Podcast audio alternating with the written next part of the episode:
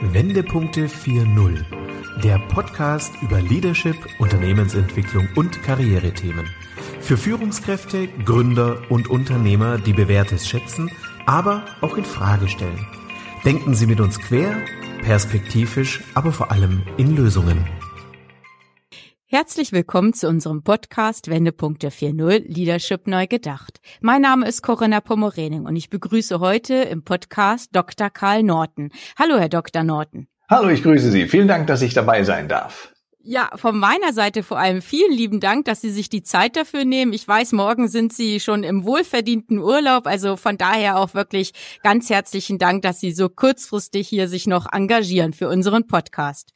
Ja, Herr Dr. Norton, Sie sind Wirtschaftspsychologe seit vielen Jahren oder ich glaube, man kann sogar sagen, schon seit vielen Jahrzehnten beschäftigen Sie sich mit diesen Themen Unsicherheiten, Zukunftsmut.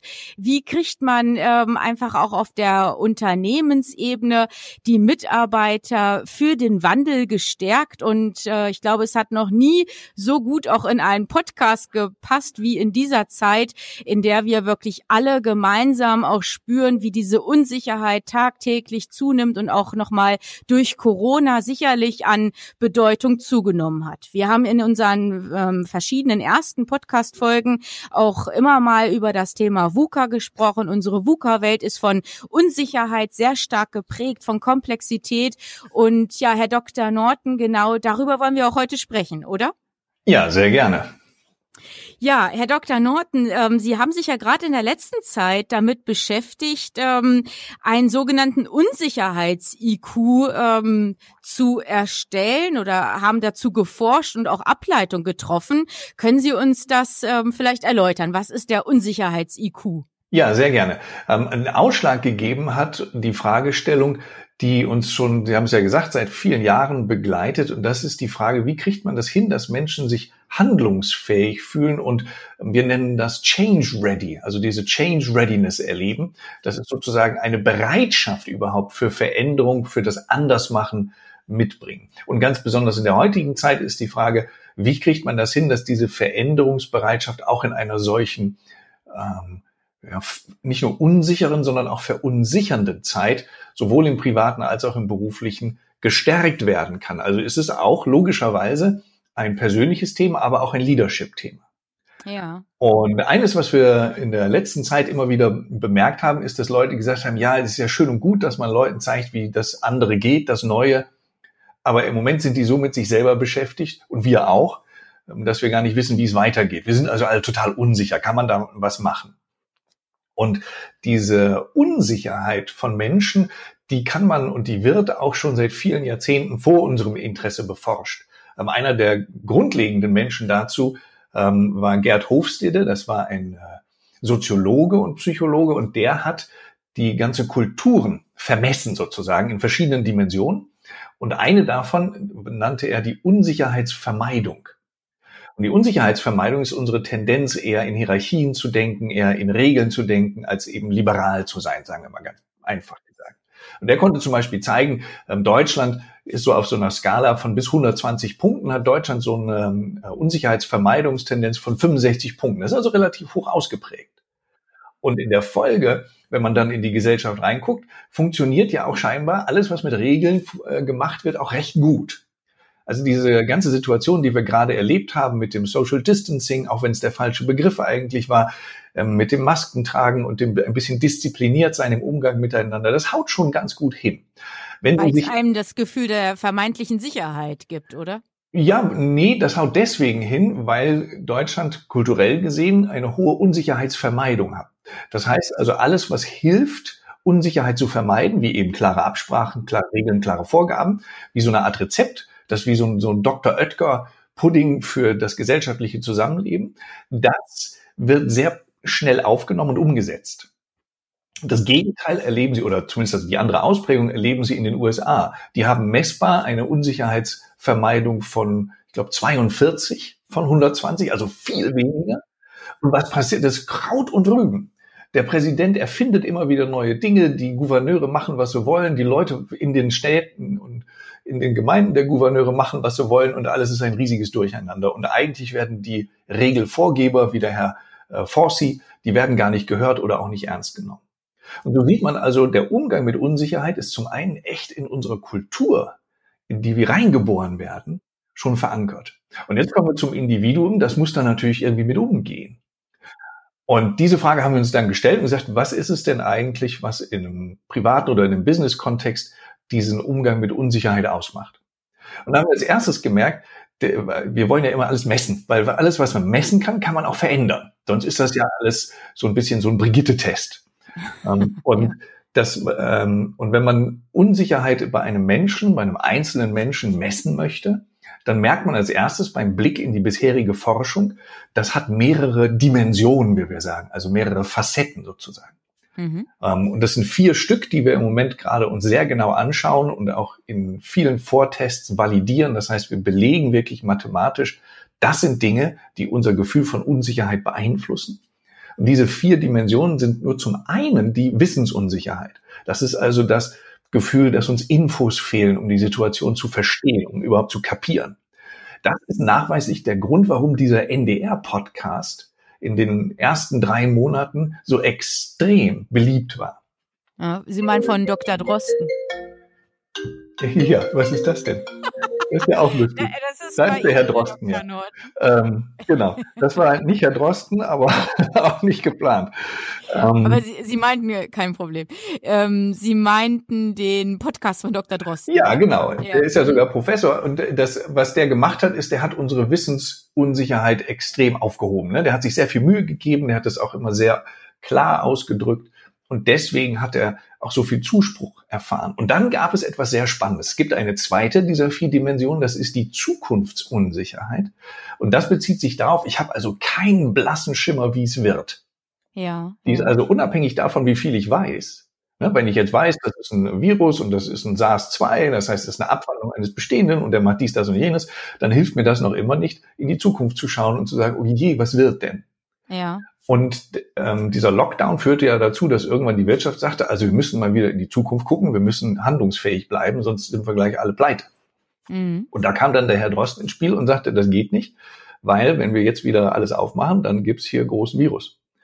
Und das fanden die Leute, die ihn vorher ge gefeiert haben für seine Aufklärung, die fanden das ganz uncool und haben daraufhin dem ja Drohmails geschickt. Das hatte damit zu tun, dass jetzt plötzlich eine ganz andere Facette von Unsicherheit eine Rolle spielte, nämlich wie sieht meine Zukunft aus? Die Zukunft, ja. Und das natürlich dann von jedem Einzelnen, ne? Der, der Arbeitsplatz, die, das Unternehmen, ja. Mhm. Genau. Und dann gibt's eine dritte und die ist dann eben auch sehr wichtig, wenn, wenn wir sagen, also es gibt verschiedene Szenarien für die Zukunft und der, der Matthias Hawks, mit dem ich viel und gerne zusammenarbeite, hat ja einen sehr schönen Blogbeitrag und inzwischen auch ein Buch dazu geschrieben wie die Zukunft nach Corona aussehen mhm. könnte und eine sehr gelesen, positive ja. Utopie, die uns natürlich Lust macht wieder auf Zukunft. Und da sehen Sie also Zukunftsunsicherheit kann man durch ähm, durch wie soll man sagen durch Expertise ein bisschen minimieren. Ne, die Leute, die das gelesen haben, dachten sich, oh, das ist ja mal nett. Das kann ich mir vorstellen. Ich sitze da im September und dann gucke ich und die Straßen sind ein bisschen leerer und das sind nicht mehr so viele Dieselfahrzeuge und alles ist ganz toll. Ja, ja. Und dann ist die nächste äh, Unsicherheit, die gestillt werden muss. Das ist die dritte, ist die Handlungsunsicherheit. Das heißt, ich muss mir hier auch permanent fragen, bei dem, was da jetzt alles passiert, wie sehr bin ich eigentlich in der Lage, damit zurechtzukommen? Habe ich Skills, habe ich Ressourcen, ähm, weiß ich, wie ich mich weiterbilden kann?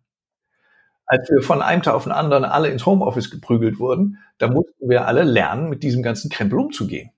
Ja. ja. Und das, und ich habe es heute Morgen noch erlebt. Es ist jetzt, äh, ich glaube, vier Monate her. Und es gibt aber immer noch viele von uns, und ich nehme mich da auch nicht aus, die immer wieder mehr, ach Gott, es gibt erstens noch mehr neue Tools und die beherrsche ich auch wieder nicht. Und welchen Knopf muss ich jetzt drücken und warum geht das mit diesem Browser nicht? Ja, das heißt genau. also, wir kriegen immer wieder Dämpfer zu unserer Handlungssicherheit. Und je größer die Veränderung ist, auch jenseits von Corona, umso eingeschränkter erlebe ich meine Handlungssicherheit. Also umso unsicherer werde ich dazu, wie viel Einfluss habe ich eigentlich auf den ganzen Kram, der hier passiert. Und man sieht schon, das sind echt richtig trennscharfe Dinge, die uns beschäftigen, wenn wir uns im Neuen und Unbekannten bewegen. Und das vierte, die letzte Dimension, die eine extrem große Rolle spielt und auch mit die schwierigste für den Kopf ist, ist die sogenannte Folgenunsicherheit. Das heißt, ich kann mir überhaupt nicht vorstellen, was das für Konsequenzen hat. Ja. Und die Folge ist, also kann ich es mir nicht vorstellen oder will ich es mir auch gar nicht vorstellen? Ne? Ja, das sind ja zwei verschiedene Sachen. Also es gibt vielleicht Leute, die können das und die wollen es nicht, aber es gibt sehr viel mehr Leute, die würden es gerne wollen, aber die können es nicht. Ja, okay. Äh, weil in Konsequenzen zu denken, oder heute würde man ein bisschen neudeutscher sagen, in Systemen zu denken, ja. ähm, das ist echt nicht äh, eine, sagen wir mal, eine intuitive Kopfsache. Und es gibt ein sehr schönes Beispiel, das auch sehr Corona-frei ist. Ähm, der Dietrich Dörner ist einer so der Godfathers of Denkpsychologie, hat das mal kolportiert. Der berichtete davon, dass in einem kleinen Dorf, ich wohne auch in so einem kleinen Dorf, Teil von Wiesbaden, da haben die entschieden, unser Dorf soll schöner werden. Mhm. Und deswegen sagte der äh, Ortsvorsteher, pass auf, äh, wir haben das abgesprochen, ähm, wir dürfen das, wir werden jetzt eine Richtlinie erlassen, dass in unserem Dorf Bäume, die älter als zehn Jahre sind, nicht mehr gefällt werden dürfen, damit wir einfach den Baumbestand sichern. Mhm. Eine geile Entscheidung. Schön grün, alles toll. Und was passierte? Es wurden, sobald diese Richtlinie erlassen wurde, wurden mehr Bäume gefällt als jemals zuvor in diesem kleinen schönen Dorf. Warum? Weil all die Baumbesitzer sich gedacht haben, oh weia, mein Baum ist wahrscheinlich acht oder neun Jahre alt und nächstes Jahr, dann darf ich den gar nicht mehr fällen. Dann hacke ich den doch lieber jetzt gleich um, dann habe ich nicht in zwei Jahren das Problem, da eine extra Genehmigung für bekommen zu müssen. Und Rumsbums hat eigentlich eine Entscheidung, die zum Wohle der grünen Lunge dieses kleinen Dörfchens war, dafür gesorgt, dass das Ding aussah wie nach einer Brandrodung. Okay, und ja. also das, das macht eigentlich ganz klar deutlich, wie schwer es uns fällt, auch ganz bewusst getroffene Entscheidungen in bezüglich auf ihre Konsequenzen abzuprüfen. Mhm. Und deswegen ist das, das ist so, so schwer für den Kopf, weil der ist einfach nicht dafür gebaut. Also der, der ist, das hat auch nie einen Überlebensvorteil gebracht, so weit zu denken in der früheren Welt. Ähm, also ne, für jeden, der Anspielung auf die Steinzeit verträgt, das ist tatsächlich so, dass also in in, in Konsequenzen zu denken, hat dir in der Höhle nicht so wirklich geholfen. Da hast du halt bis zum ersten Effekt gedacht und dann war es auch gut. Und heute, komplexe Welt, äh, vernetzt, ähm, Entscheidungen berühren nicht nur einen Teil eines Ökosystems, sondern auch andere, nämlich die, die Anwohner dieses Dörfchens und deren Wunsch, autark äh, entscheiden zu dürfen.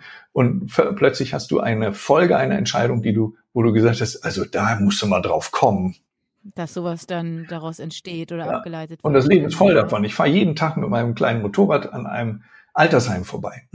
Was haben die gemacht? Die haben eine Verkehrsinsel in die da reingebaut, weil die den Verkehr verlangsamen wollen. Ne? Also erste Entscheidung, weil die Konsequenz ist ja, Leute fahren langsamer. Das Kuriose ist, und das jetzt auch ein bisschen wirft jetzt ein komisches Licht auf mich, aber ich habe ein Motorrad mit einem, sagen wir mal, etwas lauteren Endrohr. Das ist aber verstanden. Du hättest ihn gar nicht eingeschätzt. Ja, pass auf, ja, es gibt immer neue Dinge. Und da ist er so, das ist aber zulässig, weil bei 50 kmh geht da eine Klappe zu und das Ding ist leiser als alles andere. Das hat dann den Sound eines Elektroautos. Das ist sehr unsexy. Das macht dann nur so bei 50 kmh, also durch ja. Geschwindigkeit äh, zugelassen durch äh, Höchstgeschwindigkeit in einem Ort. So, jetzt haben die da aber einen 30 kmh und diese blöde Sitzinsel und was passiert ist, alle fahren 30, bei mir geht die Klappe auf. Das darf ich auch. Ja. So, und da siehst du eben also eine Entscheidung und deren Konsequenzen zu durchdenken, das ist echt ein bisschen Arbeit für den Kopf und deswegen tendenziell unbeliebt. Ja. Ähm, so, und jetzt sieht man also, Unsicherheit hat, hat diese vier Dimensionen. Und die große Frage dahinter ist natürlich, jetzt auch gerade aus in Betracht auf äh, New Leadership, was machst du jetzt damit? Ist ja schön, dass sie das jetzt messen. Was passiert? Und was passiert ist, äh, Zwei große Konsequenzen kann man daraus ableiten. Oder drei, sagen wir drei. Also erstens, du kannst bei deinem Team sogar jetzt messen, wie stark die Sicherheit oder Unsicherheit ausgeprägt ist. Das heißt, du kannst sogar jetzt Teams zusammenstellen, in die du sehr gezielt Menschen mit wenig Unsicherheit reinbaust, die stabilisieren jetzt deine Leistungen. Mhm. Das heißt, du hast eine ganz andere Art, in einer VUCA-Umwelt Leistungsträger zu finden und ein Teambuilding vorzunehmen. Mhm. Und Leistungsträger sind in dieser Zeit auch andere als noch vor 10 oder 15 Jahren beispielsweise, ne? weil einfach andere Stärken, andere Skills gefordert sind. Ja, ich glaube, das Letztere ist entscheidend. Also es können durchaus die gleichen Leute sein, nur früher hat man diese Skills überhaupt nicht in den Mittelpunkt gestellt. Da waren das die Menschen mit ähm, hoher Folgenunsicherheit waren wahrscheinlich hier die äh, Chefbedenkenträger. Das waren aber nur die, die weitergedacht haben. Und denen jetzt eine Rolle zu geben, wir haben das bei einem ERP-Change Projekt jetzt ganz gezielt angedacht, die Leute, die dahin gut ausgeprägt sind, weil das sind Persönlichkeitseigenschaften, die sind ja normal verteilt in der Gesellschaft. Wenn du jemanden hast, der das kann, dann erlebst du den oftmals als denjenigen, der immer bremst. In dieser Zeit ist es aber derjenige, der deine Entscheidungen und deine Ideen so gut hinterfragt, dass du davon profitierst, wenn du ihm erlaubst, das zu tun. Das heißt also, da wird plötzlich diese, diese Vierdimensionalität der Unsicherheitsintelligenz greifbar und zu einem richtigen Wettbewerbsvorteil. Also beim darauf achten, wie man das Team zusammensetzt. Welche Unsicherheiten darf das Team haben und welche möglichst nicht. Mhm. mhm. So, und das, das Zweite spannend, ist, ja. Mhm. ähm, neben dem reinen Messen und dem äh, Teamstaffing zum Beispiel, gibt es natürlich auch eine ganz, sagen wir mal, fast triviale Anforderung an Leadership. Mhm. Diese vier Fragen, die dahinter stellen, worum geht's? Was wird passieren? Welche Möglichkeiten habe ich und welche Konsequenzen gibt es? Die Antworten entweder mit dem Team oder für das Team zu entwickeln, ist ein großer Stabilisator von Handlungsfähigkeit. Und das ist eigentlich eine Führungsaufgabe. Also entweder partizipativ, das ne, gemeinsam zu erarbeiten in diesen vier Dimensionen. Und Mitgestaltung dann auch so. tatsächlich zu bewirken, genau. zu bewirken, genau, ja, und mit ja. Verantwortung. Ja. Und, und dadurch wird VUCA mit mal greifbar, weil bisher ist das ja so ein Akronym, das über allem schwebt und irgendwie alles und nichts aussagt. Also Autofahren war auch schon immer VUCA, weil es gab immer mal einen Stau, es gab einen Unfall äh, und es gab die, die Problematik, dass du eventuell deine Batterie dir verbrannte oder was weiß ich.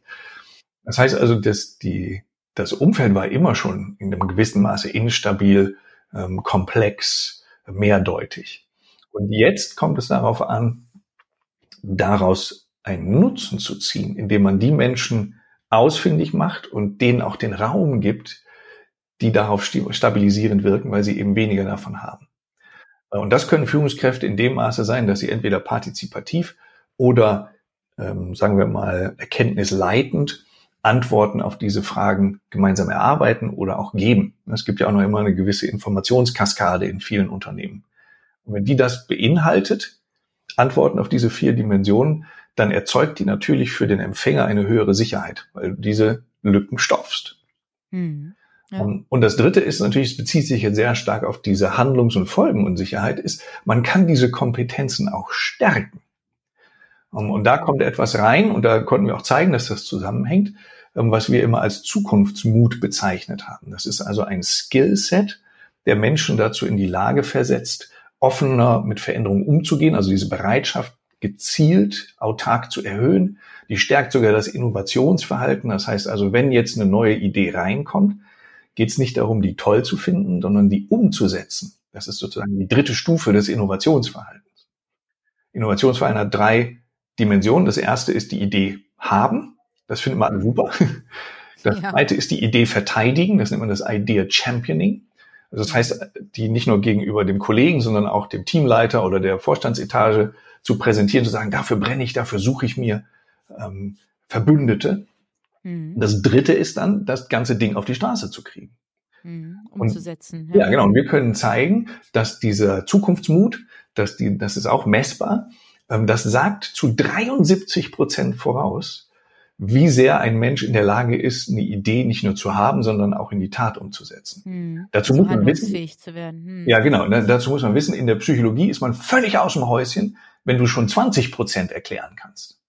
Und jetzt haben wir eine Studie gemacht letztes Jahr, da konnten wir, haben wir vier, 500 äh, deutsche Berufstätige genommen. Äh, wir haben die in Vollzeit, Teilzeit, Führungskraft, Mitarbeiter, männlich, weiblich, alles.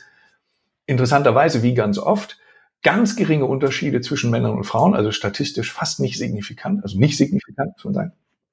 Also kein Geschlechterunterschied, aber diese 70 Prozent, die da standen, das ist das Dreifache von dem, wo wir sonst schon ähm, fast äh, eine Flasche Champagner aufmachen. Oder wie Edmund Stoiber sagt, ein Glas Champagner öffnen.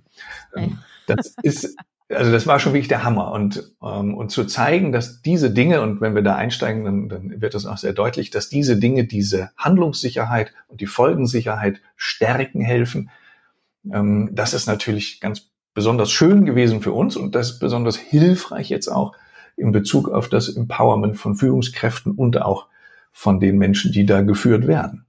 Hm. Ja. Äh, total spannend. Herr Dr. Norton, Sie sprachen ja davon, dass Sie die, dass Sie richtigen Test dazu äh, durchführen, mhm. wie so eine Art Schnelltest, oder? Habe ich so ja. vorhin verstanden. Und ähm, wie kann man sich das jetzt in der Praxis dann vorstellen? Wie ist das ein interaktiver Test, virtuell oder wie umfangreich ist der Test? Ja, das ist eine gute Frage. Also ähm, wir sind gehören so zu so einer neuen Generation von Psychologen, die glauben, man kann lange Tests auch kurz machen. Ja. Ähm, okay. Ähm, und früher hat wie so ein, wie so ein Brigitte-Test. ja, die, die, Brigitte kann da nichts für. Die, äh, die greift aber etwas auf, was der Wunsch ist, nämlich ein bisschen Klarheit ähm, und ein bisschen eine, eine Außen, ein Außenspiegel über Kompetenzen oder äh, Vorlieben oder Gewohnheiten oder ähnliches zu bekommen. Und das kann man eben auch äh, statistisch validiert machen. Das heißt also, man kann auch so einen Kurztest machen, der trotzdem rechnerisch Sinn ergibt.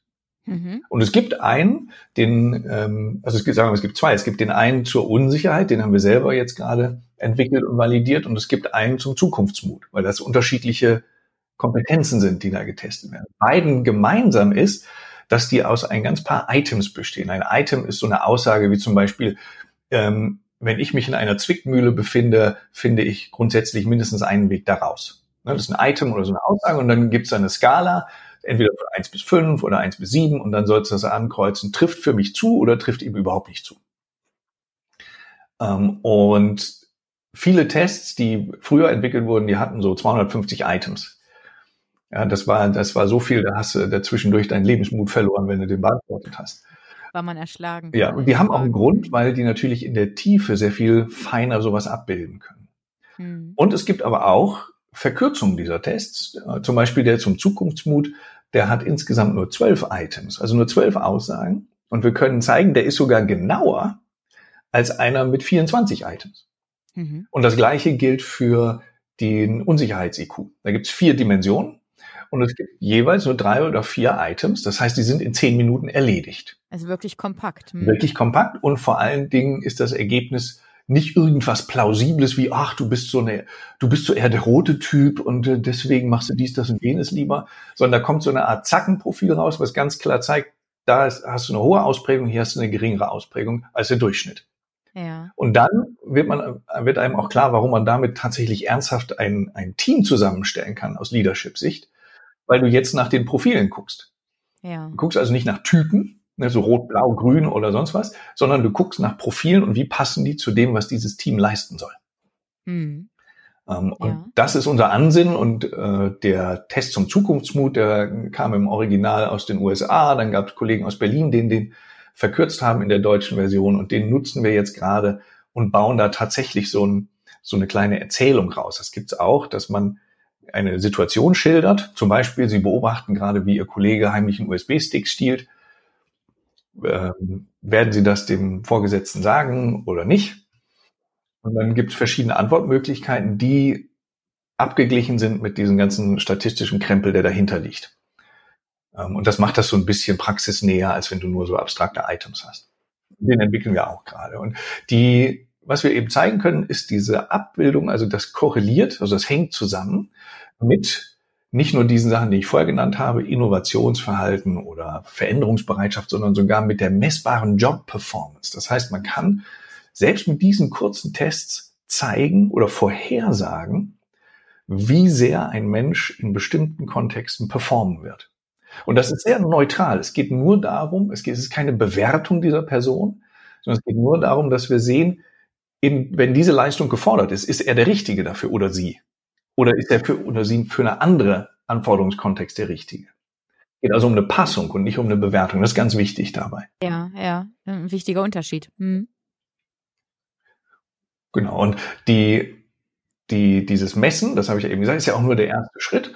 Ähm, aber es hilft dir, wenn du als Führungskraft diese Ergebnisse da hast. Wir machen es gerade mit Merck, ähm, Unternehmen aus Darmstadt, wo wir genau solche Tools einsetzen, um den Auszubildenden und dem Unternehmen gleichzeitig zu erlauben, eine möglichst gute Passung zu bekommen. Und daher haben beide was von. Der Auszubildende hat davon was, weil er von vornherein weiß, dass, also ich bin für diese Stelle geschaffen und ich werde mich hier auch zu einer großen Prozentzahl wohlfühlen und dann, wenn ich übernommen werde, auch bleiben wollen. Und das Unternehmen hat die Sicherheit, dass diese Menschen, sagen wir mal, ein bisschen alltagstauglicher, zukunftsfit sind. Ähm, das heißt also, es hat sehr konkrete, sehr konkrete äh, Ausprägungen. Was wir so, was so anfängt als irgendwie so eine wilde Idee in der Forschung, ist plötzlich im, im beruflichen Alltag angekommen. Mhm. Aber diesen Kurztest kann ich jetzt nicht als Privatperson, als Arbeitnehmer jetzt einzeln für mich ähm, auswerten oder oder angehen, sondern das ähm, ist jetzt nur als Unternehmen abrufbar, ne? dass man jetzt quasi Sie beauftragt, dass äh, ein ganzes Unternehmen dann entsprechend diese Bewertung vornimmt. Äh, es gibt zwei, zwei Wege und insofern, das ist immer das Coole, sowohl als auch. Also es trifft beides zu. Ähm, natürlich dieser, dieser Kurztest zum Zukunftsmut oder auch der von der, von der Unsicherheitsintelligenz, die steht jedem Einzelnen zur Verfügung. Die, also der vom Zukunftsmut ist von den Kollegen nicht lizenziert. Das heißt, das dürfen Menschen benutzen. Was ihnen natürlich immer fehlt, ist ein bisschen der Hintergrund. Das heißt, sie haben dann eine Punktzahl und sagen, oh, guck mal, da bin ich gut und da bin ich nicht so gut. Hm, aber man kann damit nicht viel anfangen. Ja, ne? also das ist eben, dann hat das eben dieses, ähm, diese erkenntnisleitende Funktion, dass er, ach guck mal, ja, ne, so bin ich und so bin ich nicht. Und das hätte ich jetzt nicht gedacht, dass ich da stärker abschneide als jemand anders. Mhm. Und das ist auch gut so, weil das Leute sensibilisiert. Und das ist ein ganz wichtiger Faktor. Nur wenn ich so ein Ergebnis habe, dann habe ich auch so eine Art Stein des Anstoßes, an dem ich anfange zu reflektieren. Ich sage, ach guck mal, mit so stark bin ich darin das sollte ich jetzt aber mal meiner Führungskraft sagen. Das, das ist etwas, was ich gerne mache. Das hat er wahrscheinlich gar nicht auf dem Schirm. Mit so einem Ding und zu, und zu wissen, der ist validiert, also der ist echt standfest, mit so einem Ding in ein Jahresendgespräch einzugehen oder jetzt so ein Halbjahresgespräch, ist was ganz anderes, als wenn man sagt, ja, eigentlich macht mir das ja ganz viel Spaß. Könnten Sie mich nicht wieder in so ein Team reinsetzen? Dann sagt, guck mal hier, das sind meine Stärken. Und das ist nicht irgendwas, sondern das ist eine Stärken, die wir gerade brauchen was gibt dir das für, eine, für ein Gefühl, auch als Führungskraft, wenn jemand damit kommt und sagt, guck mal, habe ich gemacht. Mhm. So, und die, der zweite Teil, haben Sie ja auch angesprochen, ist der, inwiefern hilft es der Organisation? Ähm, und genau das machen wir gerade. Es gibt ähm, eine Methode, wo man sagt, also es gibt bestimmte Szenarien. Die, müsst, die müssen Menschen in dieser, in der neuen Projektarbeit, im, im Remote Working und sowas erfüllen um auch nur zum Beispiel eine gute Führungskraft zu sein für Remote Work. Hm, ja, auch da ist ja nicht jeder gleich äh, fit für oder Richtig. dafür geschaffen. Ja. Muss ja auch nicht. Wir gehen immer davon aus, dass alle immer alles irgendwie können müssen. Nein, das ist ja Quark. Klar kann man Dinge entwickeln, also kann man Stärken ausbauen, man kann auch Schwächen minimieren und das ist immer so ein Riesengehacke, ähm, ob das eine jetzt besser ist als das andere. Ähm, es kommt immer darauf an, wo der einzelne Mensch seinen Fokus drauflegen möchte im Sinne seiner eigenen Entwicklung. Mhm. Ähm, aber die andere Frage ist, ich habe jetzt bestimmte Szenarien, zum Beispiel Führen auf Distanz. Das ist ja jetzt kein neues Ding, nur früher war es halt nicht so erzwungen. Hatte nicht so die Relevanz, nicht die Gewichtung, ja. Ja, es hatte nicht die Notwendigkeit eigentlich. Ja. Mhm. Ähm, und das Spannende jetzt ist, wenn jemand sagt, also wir wollen eigentlich mal schauen, wer dafür besser geschaffen ist oder auch, auch wieder ohne, das ist keine Bewertung, auch wieder eine Einschätzung dessen, wo liegen die Stärken und wohin kann dieser Mensch sich entwickeln. Das wird in ganz vielen Unternehmen noch sehr Pi mal Daumen gemacht. Also die Person, Personalentwicklung äh, wird sehr viel mh, hm, spontaner oftmals angegangen als die Organisationsentwicklung. Äh, nicht grundsätzlich, aber das gibt's halt immer wieder. Und da hilft es natürlich extrem, wenn man jemanden an der Seite hat, der weiß, was so eine Skala abbildet, wie mir das hilft und worauf ich achten muss. Und da entwickelt man eben aus bestimmten Situationen ähm, sogenannte Critical Incidents. Das heißt, das sind so die, die entscheidenden Momente, könnte man sagen, in meinem Führungs- oder Berufsalltag. Mhm. Und da kann man sich dann fragen, welche Fähigkeiten brauchen die, um in solchen Momenten gut zu sein? Zum Beispiel einen Konflikt äh, im Remote-Stil zu ähm, mhm moderieren oder medi mediieren. Ähm, und dann können Sie gucken, dafür brauchst du eigentlich die und die Ausprägung. Wie verhält sich das zu der, zu dem äh, Beantwortung des Fragebogens dieser Person? Und dann weißt du auch, der ist dafür geschaffen oder der braucht dafür Unterstützung. Und schon hast du ein, ein Rückgrat, was deinen Führungskräften überhaupt erst New Leadership ermöglicht. Mhm. Und das Kuriose ist, oder das äh, vielleicht das äh, Nutzenbringende ist, dass diese vier Dimensionen der Unsicherheit oder dieser Zukunftsmut, das ist so unser etwas äh, werbeträchtigeres Schlagwort für das psychologische Kapital, das ist also der, der Fachbegriff dahinter, Ähm, warum die so eine Rolle spielen, weil sie bis jetzt für nicht wichtig erachtet wurden und auch keine Sau wusste, dass man das messen kann und was das für einen Impact hat. Ich denke auch, dass die Unsicherheit noch nie so dominant war wie jetzt gerade in dieser Phase. Es gab sicherlich in der Vergangenheit schon einzelne Branchen, die mit der Digitalisierung und den Automatisierungspotenzialen zu kämpfen hatten und da auch schon für sich gesehen haben, dass es natürlich auch gewisse kritische Herausforderungen gibt, aber dass wirklich ein ja ein Phänomen ähm, übergreifend, branchenübergreifend, also allgegenwärtig auch Einzug halten kann und Branchen auch verändern kann, das ist jetzt erstmalig auch in dieser Corona-Phase auch sichtbar geworden. Also es diese Unsicherheit betrifft nicht mehr nur Einzelne, sondern es betrifft wirklich jeden. Ja, das zum einen und sie ist auch unausweichbarer.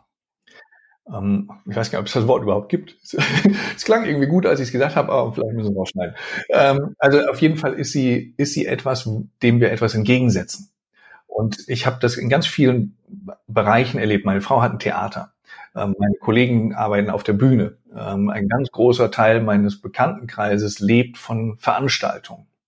Und da teilen sich Menschen in, in sehr unterschiedliche Verhaltenscluster die sich in diesem Zukunftsmut, also sagen wir mal in dieser Handlungsfähigkeit, nachdem die Unsicherheit erledigt ist, ähm, äh, widerspiegeln.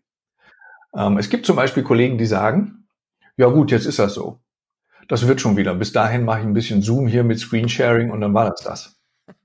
Und es gibt andere, die, die in einer Dimension dieses, dieses Zukunftsmutes, das ist das, der, die sogenannte Zuversicht, unter Zuversicht verstehen wir in der Psychologie, dass Menschen glauben, es gibt mehrere Wege zum Ziel und dass die auch überzeugt sind, die zu finden. Also eine Art Denken in Alternativen. Also die sagen, okay, ist jetzt so. Was ist mein Ziel? Mein Ziel ist in erster Linie mal überleben und in zweiter Linie auch noch meine Gedanken, wenn er Coach oder Trainer oder äh, Speaker ist, äh, äh, effektiv in die Welt zu tragen, sodass Menschen davon was haben. Wie kann ich das erreichen? Und da ist ja Screensharing und so einen kleinen Briefmarken großen Präsentator im Zoom-Call ist eine Möglichkeit. Aber es gibt dann Leute, die haben am 13. März angefangen, ein Greenscreen-Studio einzurichten. Ja. Und gestern Abend haben wir es erlebt. Wir hatten drei Kollegen. Der eine saß vor seiner Webcam, der andere saß, stand in einem Raum äh, mit einer Flipchart und der dritte hatte dann halt so ein Greenscreen-Studio mit, ähm, ähm, mit einer PowerPoint-Präsentation, in der er quasi drin stand. Ja, genau. So. Mhm. Und und du, du merkst halt, dass, dass das doch sehr unterschiedliche Herangehensweisen sind. Und in diesen Alternativen zu denken, was kann man noch tun, um das gleiche Ziel zu erreichen? Das, und das ist jetzt fast trivial, das, das minimiert meine Handlungsunsicherheit bahnbrechend. Weil plötzlich fühle ich mich wieder in der Lage, etwas zu tun, meine Fähigkeiten einzusetzen. Mhm. Und ich hatte das Gleiche. Also muss man sich auch mal in die eigene Nase packen. Macht man eigentlich das, was man anderen erzählt? Mhm. Ich habe, äh, ich glaube, noch nie so schnell 100 Prozent an Stornos und Verschiebungen erlebt wie im Februar und März, wie alle anderen. Ja, ja. Und dann kannst du sagen, okay, oh, gut, jetzt kriegst du ja 50 Prozent zahlen die jetzt, die anderen 50 Prozent im Herbst, dann wird's ja alles wieder. Mhm. Oder du sagst, okay, also jetzt ist gerade mal nicht so gut mit dem, was ich üblicherweise mache. Was kann Sehr ich diplomatisch formuliert. Mhm. Was kann ich eigentlich noch? Und nun ist das so, das wissen nicht ganz so viele Menschen, ich habe eine komplette Schauspielausbildung. Ich habe in England, in den USA äh, Schauspiel studiert, ich bin zurückgekommen nach Deutschland. Ich habe mit Harald Schmidt Sketche gespielt, ich war in Vorabendserien. Und wahrscheinlich der ein oder andere aus dem Podcast googelt das jetzt und findet auch noch den Maggi-Werbespot, den ich gemacht habe.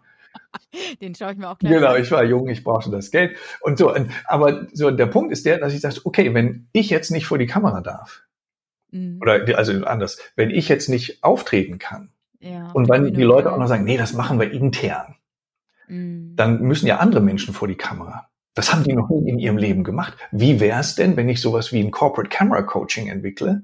Das sind ja Skills, die habe ich. Die muss ich ja nur einmal sortieren. Und siehe da, kurz Zeit später mit Henkel und Bayer Consulting haben wir genau das gemacht. Und das andere war, ich seit 2005, weil ich halt viel immer schon in diesem Leadership-Gedanken auch mit tätig war und Kollaboration, habe ich mit einem Unternehmen gearbeitet, die machten 2005 was total abgefahrenes. Die vernetzten Rechner setzten Leute davor und ließen die arbeiten.